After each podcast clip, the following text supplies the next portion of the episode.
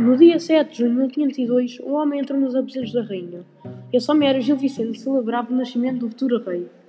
Não era possível saber, mas mais tarde percebeu-se que era o teatro português que acabava de nascer.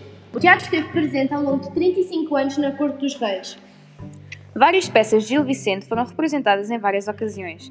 Gil Vicente usava vários adereços nas peças teatrais. Este optou pelo entretenimento, pois se as peças fossem de um cariz mais sério, poderiam não ser tão bem recebidas nas festas.